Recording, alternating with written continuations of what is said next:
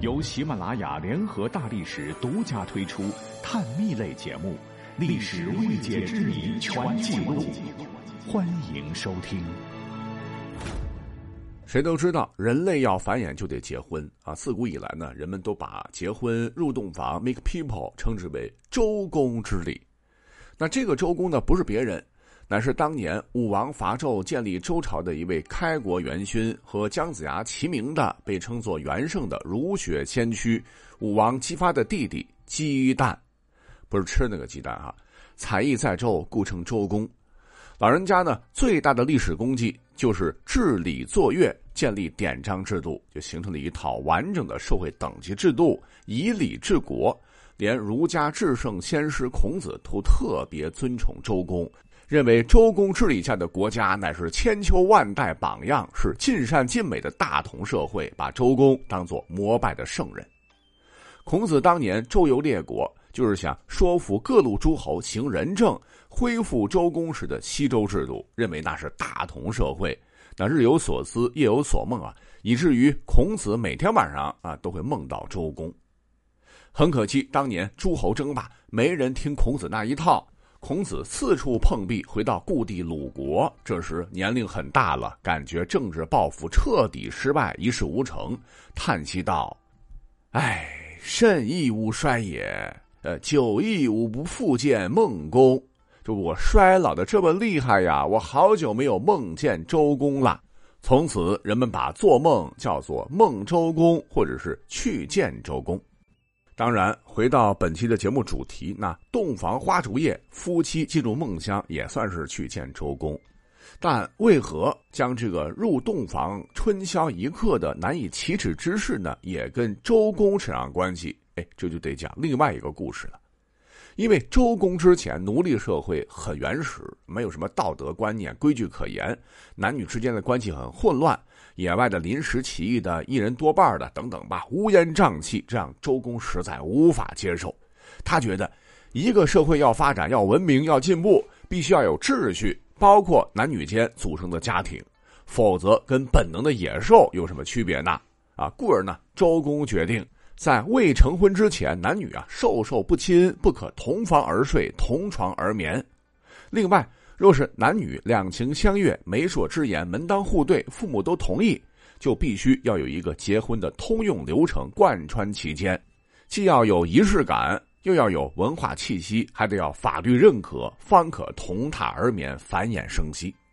为此，老人家是绞尽脑汁，为天下有情人制定了很细致且繁琐的结婚七部曲。呃，简单说呢，就是纳迎、问名、纳吉、纳征。请妻、亲迎和敦伦七个环节，纳采说白了就是男方与女方结亲，男方遣媒妁往女方家提亲送礼求婚，得到应允之后，再请媒妁正式向女方家纳采泽之礼。就是说，去女方家不能空手啊！最早呢，送一对大雁，因为雁很忠贞嘛。后奢靡之风刮起，又送羊，又送香草、鹿，是取其吉祥。而这个问名，就是女方家如果收了礼物，男方再托媒人询问女方的名字和生辰八字，要占卜一下，看看合不合。至于纳吉，就是男方问名和八字之后，将补婚的这个吉兆通知女方，并送礼表示要订婚的仪式。接下来纳征，也叫纳币。这个钱币的币啊，就是相当于现代人这个下彩礼吧，将聘礼送到女方家，算是婚事正式敲定了。而这个请期就是占卜的吉日，请媒人呢赴女方家告成婚日期。亲迎就是迎亲嘛，很好理解。当天呢，男方家吹吹打打，呜里哇啦，新郎官别着大红花，骑着高头大马，随着大花轿去女方家迎娶新娘。那接到男方家来，这鞭炮噼里啪啦，大红喜字门上挂，张灯又结彩，一对新人被簇拥着到堂前行三拜之礼，一拜天地，二拜高堂，夫妻对拜礼成，在大家伙的祝福之下进行下一个环节，这便是敦伦。敦就是敦厚的敦，就是勉励的意思；伦呢就是伦常，合起来就是敦睦夫妇之伦的意思，就泛指夫妻之间的闺中之事。而在结婚七部曲的最后一步，敦伦就是指圆房。那周公呢，刚刚把这些规则制定出来的时候，觉得好是好，可是大家呢都野惯了，你这规矩太多，不好推行啊。尤其是最后一步，你怎么用语言跟大家伙来表述这其中的东西呢？为此，周公煞费苦心。要不这样啊，我和我媳妇儿亲自给大家做个示范，照此推行天下。但问题是，这可触及了个人的极度隐私，有些羞耻。周公老婆打死不同意。那周公一时间还真犯了难，这怎么办？好在这个办法总比困难多。有一天呢，他见到他的小儿子正在玩这个葫芦，咣的一下就有了不错的主意，就兴冲冲的他将这个葫芦中间一劈为二，演示给大家说。夫妻呢，就像一个葫芦，完完整整，只有切开之后才有男女之分；而男女成婚，就如同将分开的葫芦又合在一起，需要男辅女养，以阴阳和合、和天覆地载之理。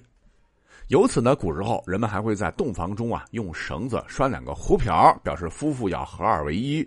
又一养一合的摆在新房内，外加这个葫芦的葫芦籽很多嘛，既象征男抚女养，又象征子孙繁衍。这葫芦呢，又等于福禄，更祝福新人是福禄双全。哎，别小看周公这一套，这可是一次由野蛮到文明的巨大进步。后来慢慢演变，大家呢就把夫妻之事称之为周公之礼了。